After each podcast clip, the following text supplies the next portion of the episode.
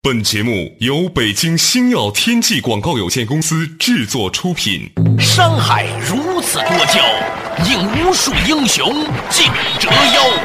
数风流人物，还看我是梁东。大家好，我是吴伯凡。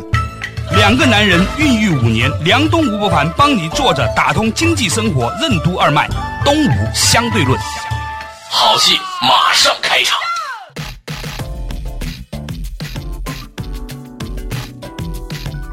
坐打通经济生活任督二脉，大家好，欢迎收听《东吴相对论》，我是梁东，对面依然是二十一世纪商业评论主编吴伯凡，伯凡你好。大家好，哎，最近呢，博凡呢发了一封邮件给我，其实呢，我在网上也看到了，就是一封百度的 CEO 呃 Robin 李彦宏啊发给员工的信，叫做“改变从你我开始，强化呢小资员工请走开，我们要保持狼性。”啊，不在其位不谋其政。按道理说呢，我不适合做这个事情的评价，但是呢老吴说这个事情很具代表性，所以呢，我们今天主要听听老吴对这些的看法啊。嗯，其实“狼性”这个词呢，我一听这个词有点厌倦，因为讲了这么多年了，嗯每个企业差不多刚开始的时候都要讲狼性，遇到经营上有困境的时候也要讲狼性，好像一个符咒似的。其实你讲多了以后，就跟说狼来了、狼来了一样，也不一定能够唤起大家那种叫什么荷尔蒙也好，还是什么，就是那种激情。嗯，用汤姆·彼得斯的话说，这叫追求卓越的激情，嗯要比狼性更准确一点啊，中国的这个汉字呢，它有的时候呢会引发一些联想啊。所以呢，李彦宏呢在这封信里面讲了哈，他说呢，他在所谓的高管层里面呢传达过这个观点，就是小资走开，鼓励狼性。嗯，然后呢，HR 就是公司的这个人力资源部呢做了一些采访，感觉大家对小资是有比较大的争议的。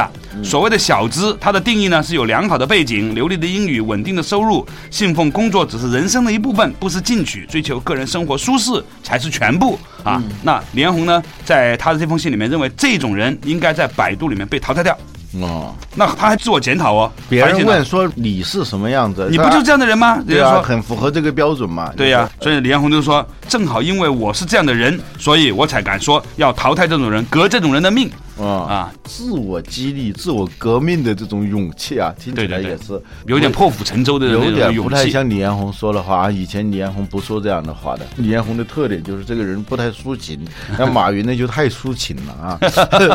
啊，这个事情呢，我作为曾经在这个公司里面参与过这一类工作的人哈，嗯我看到了一种变化。坦白说，我看到了今天的互联网比较强烈的竞争，嗯尤其呢是三六零对百度所形成的一种影响。当然不这仅里仅是这个头公啊，司我觉得最大的一个话语背景其实就是三六零。嗯小资的对立面是什么？嗯，小资的对立面其实就是周鸿祎，我觉得这话是你说的，啊，可不是我说的啊，啊。对对 对，周鸿祎他真的是不小资啊，那个人你一看你就知道他不小资嘛。嗯，他是一个不太强调什么背景，不太强调什么优雅，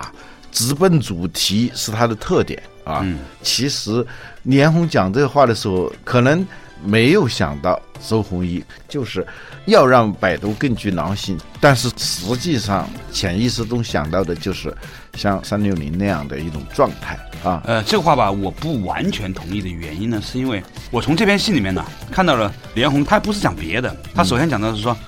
过去的一段时间呢，中国互联网界发生了一个非常大的一个产业性的变化，就是从 PC 端走向所谓的移动端。对啊，摩根士丹利呢做了一个调查，本来他们有个估算，认为中国使用智能手机上网的人呢，大概在四年之后能达到五到六个亿的人群。嗯，但是没有想到这个速度呢，比想象的要快得多。嗯差不多到今年年底的时候，中国差不多已经有五亿人可以借由智能手机上网。嗯，这个事情我认为是中国产业界最近三十年来最重要的一件事情。嗯，而且呢，很厉害的就是安卓系统的成长在中国呢非常大。嗯，塞班基本上被淘汰掉了，安卓超过百分之九十。嗯，苹果那个系统呢，大概不到百分之十啊。嗯。这就意味着说，有大量的所谓的我们传说中的打了引号的山寨手机，嗯，在进入中国的一级到八级市场，嗯，而且呢，很多手机便宜到五六百块钱，基本上的应用都可以做到了，对在手机上可以购物了。所以最近我接触到几家用手机反向团购的公司，嗯，很恐怖啊！他们告诉我说，十月份的时候收入呢开始发力，结果到今天的时候已经做到日收入，你猜猜看多少钱？嗯，日收入三百万，成立几年的公司啊？一年半。我天哪！然后呢，这个公司按照他们现在的流量成长和框算，明年是什么概念呢？我才看到这种力量。到明年的时候，框算一天的营业额是两千到两千五百万，嗯，一年是一百二十亿，一年是一百二十亿，这是一个什么样的公司啊？你知道像联想卖 PC 用了多少年才卖到二百亿啊？对呀、而且关键是利润率啊，啊，它利润率还很高，还非常高。这种它肯定的毛利率是非常高的，对它没有那么多的物流、材料的那个成本、加工成本等对，等都没有。嗯我以前认为这家公司呢是一件个案，结果呢，昨天呢我去重庆参加 IDG 的年会、i d g 年会上我看到有几家公司，嗯就是以手机移动客户端来做成长的，做嗯采购、做流量、做包括是一些导购方嗯面的这种需求的。这个量级都是日营业额在百万级以上，嗯啊，咱们不要说到那么夸张，到一千万，就是一家公司如果每天有一到两百万的营业额，这样的话呢，就意味着说一百天就是一个亿，嗯啊，三百多天就是已经是三到四个亿的，嗯，三到四个亿的营业额，如果按照最低来说，百分之十的利润来说，嗯，就已经是将近三千万的公司。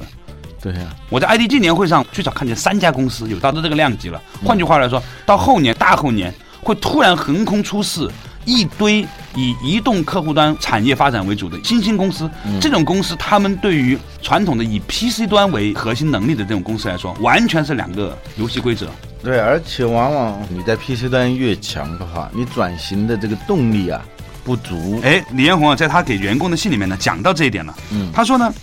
在过去几年里面呢，他有一个东西发现投入的不够，比如说一直以来呢，百度在 PC 端上的广告收入是很高的，嗯，所以呢，就令到他们在移动端上的这个发展呢，投入的不够。嗯，有些时候呢，因为马上可以在这边变现，所以呢，销售人员呢，可能呢就倾向于更多的让客户在 PC 上投广告，但是呢，这是一个大势啊，对，这是个普遍的规律。克里斯坦森在那个《创新者的困境》这本书里头早就讲过，十几年前的书了。嗯，你现有的业务越强大，嗯就意味着你发展新业务的动机就越弱。嗯，哪怕是你有足够的资金、技术力量，嗯，你都不会投向那一边。嗯。这很显然嘛，你在旧业务上变现的能力太强了，就事半功倍。嗯，在新业务上是事倍功半， 而且很不明确，很不明确，前途是渺茫的。比我们两个人同时进一家公司，你在旧业务部门，我在新业务部门，待遇完全是不一样的。对啊呀、假如做销售的话，我的提成肯定会少嘛，对呀、但我费的劲可能要大得多。对。啊这样就是在公司里头那个资源自动的还是流向原有的这种业务里头。对所以对于已经在位的公司，所谓在位公司，就是说。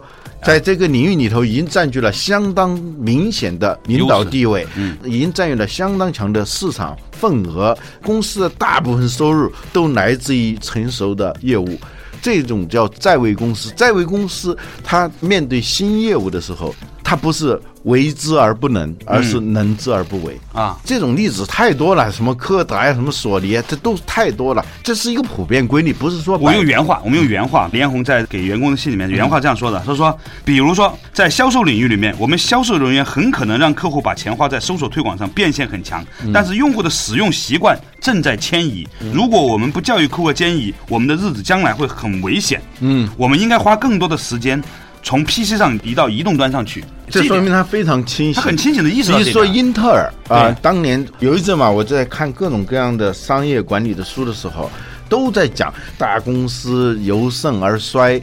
比如说英特尔，我就把它作为一个例子，我就想象英特尔怎么会衰落，当时。嗯我就绞尽脑汁都想不出来，嗯，不大可能的。现在看你就很清楚了嘛，过后啊，事后诸葛亮，你一下就清楚了。他的困境实际上也是一个创新者的困境嘛，就我们刚才说的，嗯，英特尔在 PC 起家的嘛，而且它不可撼动的，嗯，微软也是这样，微软在二零零二年还是零三年就提出了这种移动战略，什么移动城堡，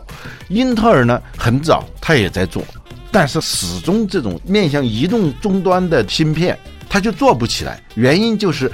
这些做新业务的、做移动芯片的这些研发人员、销售人员，他们都觉得自己是后娘养的，就是受歧视的，混得不好的就到这个部门里头来，嗯混得好的即使在这个部门，他想办法都要到批税部门去。嗯，原因就是收入高嘛，而且他是主流的嘛，在这个公司里头，这样也呢比较有话语权，都是当年的老臣子打下的江山。对在公司里面说话也比较有分量，员对工福利也比较好。所以你像到后来的德州仪器啊，像高通这样的公司，还有新起的这个 ARM、ARM 跟苹果合作的这家公司，他们从一开始做的就是移动的芯片，嗯，它不存在这个问题，没有任何纠结，它只有这一条出路，这一点很重要，我觉得说嗯你会发现说那一些我们曾经拥有的优势，嗯很大程度上成为了我们在一个转变的世界里面的最大的劣势。嗯好了，稍事休息，马上继续回来。东吴相对论，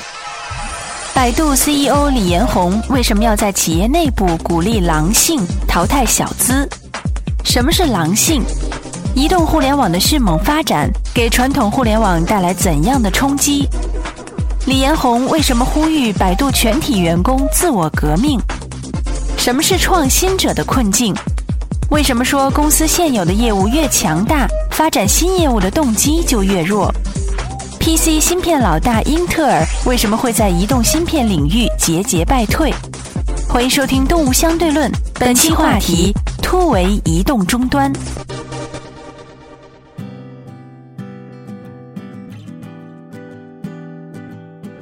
作者打通经济生活任督二脉。大家好，欢迎收听东吴相对论，我是梁东，对面依然是二十一世纪商业评论主编吴伯凡。吴伯凡你好。大家好，之前呢，我们讨论到一个话题啊，就是呢，百度的 CEO 李彦宏呢，最近呢给他的员工发了一封信，就是讲小资员工请走开，要鼓励狼性，淘汰小资、啊。在这封信里面呢，我们较早之前讨论到一个话题，就是说李彦宏呢在信里面清楚的讲到，现在这个世界正在有一个很巨大的变革，就是正在从 PC 向移动端转移。嗯，而且转移的速度远远超乎很多人的预测和想象，就加速度很可怕。PC 的互联网用户从零到五个亿，可能用了十年的时间。嗯对嗯而对于移动端来说，从零到五个亿，可能只需要两年的时间，你就从微信你就能看出来，微信从是这个人类有史以来可能迅速达到两亿用户的一个产品吧。。呃对，而且从两亿到五亿这个时间会更短，它也是个加速度。所以昨天一堆投资界的朋友在跟我讲啊，嗯说现在中国移动很危险的，嗯因为实际上微信很大程度上把中国移动飞信和短信的收入拿走了。拿走，我做了一个试验嘛，就中秋，我说今年我看中秋收到多少短信，可怜巴巴的二三十条，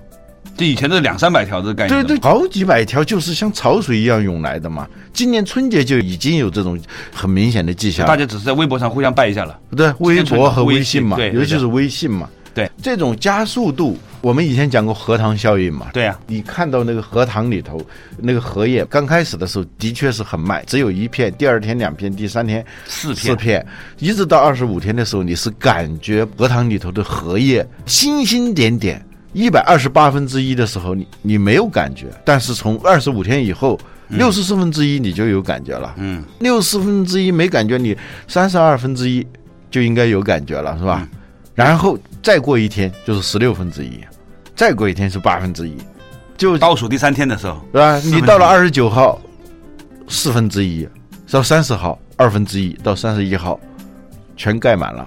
但你感觉到这个变化的时候，你再来采取措施已经来不及了嘛？因为它整个过程是在一个月之内，但是那个最终爆发是最后那五天。啊，而且呢，还有一个很有意思的特点哈，就是在这个事情上来说，很多人都认为啊，李彦宏这封信呢是一个针对三六零的一封信，但是我从这个上面解读出来，因为我对这个公司比较了解，我解读出来呢，其实不是的，嗯是李彦宏一个很深的一个自我革命意志。嗯就在这个事情上里面，他认为必须要自上而下的进行改革，嗯所以他整封信里面是革自己的命，就是说他有一种很想说告诉天下人，我以前可能是这样的，我现在要这样了啊。嗯所以他强化这个所谓的狼性呢，它有三个定义的，嗯，说敏锐的嗅觉、不屈不挠、奋不顾身的进取精神以及群体奋斗嗯啊，他对这个狼性是有这三个定义的，只不过有一些这人个呢定义呢，很早华为就讲这个东西嘛，就这三点嘛，我们以前节目里头提到过嘛。啊对是吧对，狼就是进攻性，不嗯顾一切的直奔主题的，不会拖泥带水，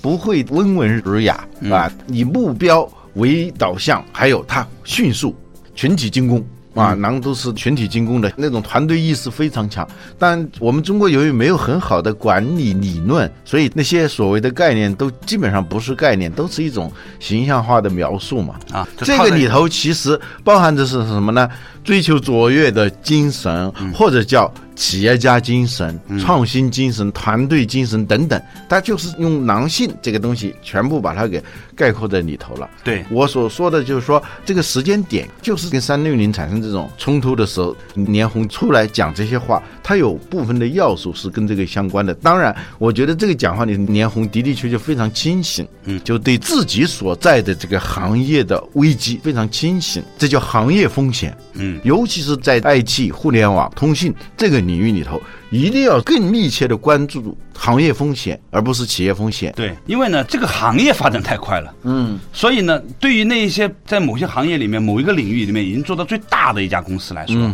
你要考虑的问题已经不是简简单单自己的这个角色的问题了，嗯，而是你现在脚下所踩的这块木头，或者你所乘坐的这条船，我们称之为这个行业吧，嗯，它正在发生一个巨大的变革，而且呢，最有意思的变革是什么呢？就是我跟一帮这个现在做移动互联网的小朋友啊，在跟他们聊的时候啊，发现一个很大的特点，基本上是八五后，嗯，八零都是稍微老一点的了，嗯，然后这些孩子呢，他告诉我一个很有意思的观点，说你们在 PC 端上的那种经验，比如说导流量这件事情，我有流量，我有控制入口，然后呢可以把流量导去支持我们各种各样的行业，嗯，这种想法在移动端是没有用的，有的不仅是无用，而且是有害的，它障碍你对新东西的感知。我们说这个新浪微博，它的问题就在于新浪的媒体基因啊太强太了强了，所以那个本来是一个社交平台的 Twitter，经过它一改造呢， 生生改善了一个看新闻的地方，对 的，就这个微博表面上它是来自于 Twitter，实际上 Twitter 它是一个社交工具嘛。对啊，它是强调圈子，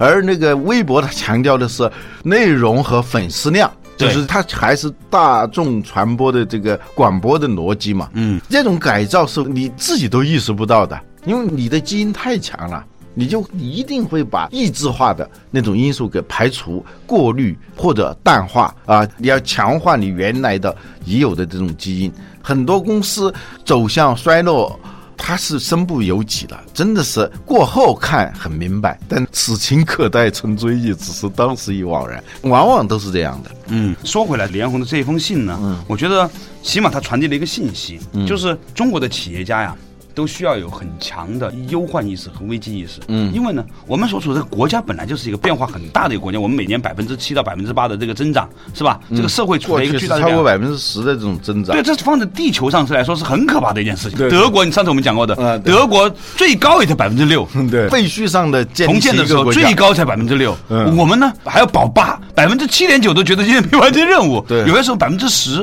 啊啊，，在中国它有一个变量，就是本身的经济自身的这个速度增量就很大。嗯，我自己有个感受嘛，进入二零零零年的时候，谁要告诉我说中国十年后将成为世界第二大经济体，我是不相信的，绝对不相信的。对啊怎么可能呢？前面还有日本和德国呢。但是中国一下子从第六跳到第二，据说最新的有一个预测是，二零一六年中国就有可能超过美国了。当然，这是最激进的一种预测了，一般的预测是在二零二五年。说到这个地方的时候呢，这是我就知道一对第二，如果你又正好处在一个像互联网和通讯这个领域里头呢，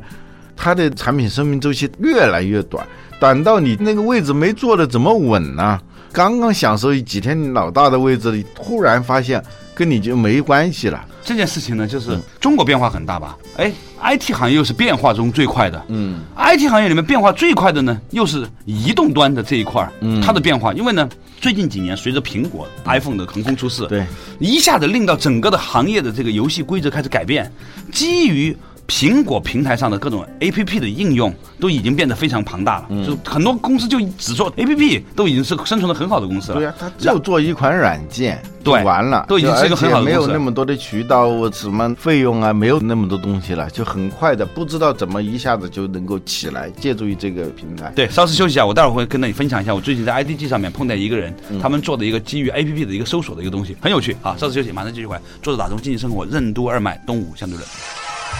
企业，尤其是互联网和通信领域的企业，为什么要比关注企业风险更关注行业风险？占据中国智能手机百分之九十市场份额的安卓系统，给中国的移动互联网生态带来了怎样的变化？随着移动购物的快速增长，传统的网页搜索为什么不再能满足用户的需求？在移动购物时代，怎样的互联网公司会快速崛起？欢迎继续收听《动物相对论》，本期话题突围移动终端。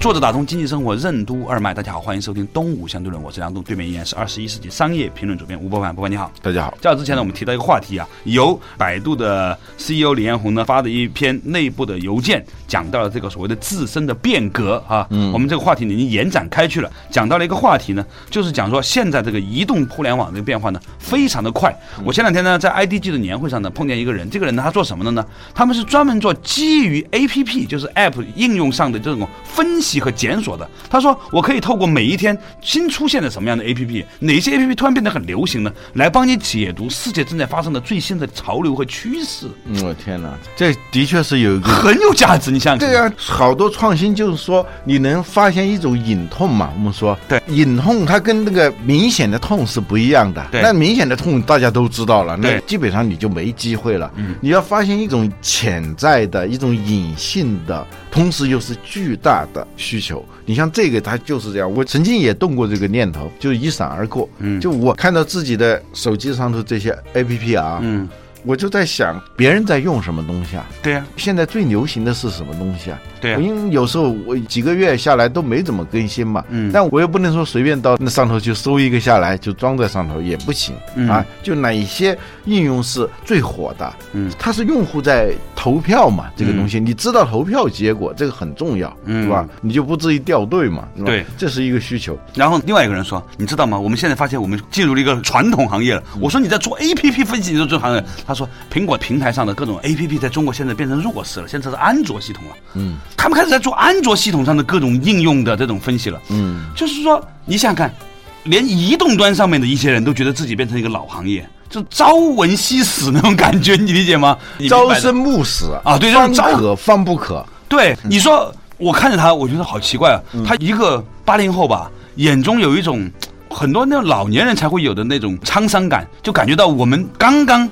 了解自己的事情是什么，就变成了一个过时的东西了。我们现在马上要转型，从对苹果 APP 的研究扩展到对安卓系统上的各种应用的研究。啊，用安卓的用户啊扩展之快，完全超出了很多厂商和一些分析人士的预料嘛。啊，这个很大的一个因素，就我们已经讲过的，嗯就是这种。山寨准山寨手机大潮啊！嗯不管最后的结果是怎么样，它起码它推动了这样一个应用，大众都一下子一夜之间从功能手机变成了智能手机，而且很便宜嗯啊，而且呢，他们说呢，他们在做一些购物搜索分析的时候呢，发现呢，最活跃的这一群大概在二十二岁到二十八岁的城市女性，这群女性居然最高应用的手机不是苹果，是三星的那一款大一点的那只手机。啊对对，他说那款手机呢更适合基于手机平台上进行购物体验，因为你要逛店呢、那个屏幕太小了。嗯所以呢，mini pad，呃苹果不是推出了一个 mini pad 吗？呃，就要挤压这个市场。介于 Pad 和手机之间的这样一个尺寸，对过去被忽略了嘛？对，就包括现在这个 iPhone 五，它一个非常明显的变化就是，它屏幕比以前大嘛。嗯，设计者是没有想到这个东西的。嗯，设计者你还是要从审美的角度啊，从工业设计这种角度来设计，但是市场会告诉你这个趋势在哪里头，尤其是女性。这个市场绝对是互联网的最核心的研发市场，因为这群人他们是在网上购物的主力人群。嗯，就是说以后的互联网应用其实拼的是什么？拼的是哪一个网站或者哪个应用与消费贴得更近。嗯，因为你贴得越近呢，你能够拿到钱的这个可能性越大。嗯，就我觉得，假如说这个互联网应用进入一个新的纪元的话，那就是它更多的是跟交易联系在一起，对，而不是简单的是一个媒体特性的，对就是浏览和收集信息只是交易的前奏。你如果达不成交易的话，你这个网站都是有问题的。新浪最严重的危机是在这里头。所以最近你知道吗？我们看了几家公司，很有趣。嗯，基于移动端的应用的小网站，许多变成了是淘宝的导购网站。嗯，因为呢，百度不能收淘宝的东西，嗯，但是呢，淘宝自身呢，它那个卖家越来越多，嗯，你在淘宝首页想要找到你的东西，要翻很多很多页，你才能找到你想找的东西，嗯，而且呢，淘宝的卖家数量是几何级增长的，但是他们所收的关键词啊，还是那六千个，嗯，就你想不到超出这六千个以外可以搜的东西了，嗯，无非就是风衣，嗯，水果啊，笔墨纸砚，诸如此类，六千个，嗯，所以呢，令到呢。人们在淘宝上找到自己想找东西的成本越来越高，所以呢，现在许多的手机应用在有意识的进行从客户端的手机端导流到淘宝的某一个店，然后呢，跟淘宝的卖家拆成。现在淘宝卖家可以接受百分之三十的推广，你知道吗？换句话来说，如果我给你带一个流量，嗯，一单交易一百块钱，我最高可以给到三十块钱给你，这是很大的一你个发反应。现互联网一个模式，就传统的网页的搜索，嗯，它已经跟这个搜索有非常大的差别了。分离了嘛？第一个，传统的网页搜索大量的是浏览信息的，嗯就是想知道有些事情。对这里头有学习的功能、娱乐的功能，对，交易的功能相对来说是比较小的啊交易的这种功能，它用这种，比如说竞价排名，把你的公司搁在前面，但你还这是要都打是电话辅助性的，对这都是广告。说白了，还是一个广告公司。嗯而现在呢，这种搜索啊，它更接近于推荐了，嗯，而且是有针对性的，它不再是大而化之的这种跟你呈现一个搜索结果，而是要直接以交易为目的的。嗯啊，针对某一个点的，像这个点射式的这种搜甚索，至可以同时帮你去对比所有网站类似产品的价格、功能、评价，对，在这个意义上，传统的网页搜索已经变得非常粗糙了。你现在看起来，嗯，还有一个，它就会消解你的大量的客户。就是对过去的客户，他发现这种方式对他更有利的时候，他就不再投这种粗放式的广告所了。嗯以整个广告行业会面临一个大的变化。由于我们这个节目呢是放在网上呢，可能五年、十年会有人听的，所以我们必须要有一个责任。嗯就是今天我讲的这句话，两年、三年之后呢，对你说当年梁总讲的是对的，对我今天把这句话讲给大家听，嗯是什么呢？基于手机或者移动互联网端。可以对所有的商品进行种种搜索，并且了解你的消费行为的推荐型的网站，推将来荐和顾问，甚至是一个本身协就是助交达成协交易对，的这样的一种网站将会突然爆出来，甚至在这个领域里面可能会出现一个百亿级的公司，对，可能一下子冒出一个营业额跟百度差不多的，百亿级的公司，这对对市值是百亿美元以上的公司。对对好，嗯这话我今天说到这里。如果有一天出现的话，完大全家一定有要可说能，嗯当年在《东吴相对论》里面，老吴和梁冬曾经说过一个，对，这几年下来，我们预言大家都看到了嘛，对，是吧基本上我们用的全都对了，呃啊对对嗯啊，这很有意义哈。幸好有了东吴相对论，否则的话，我们的预测呢还没有办法知道啊。好了，感谢大家收听今天的东吴相对论，我们下一期同一时间再见。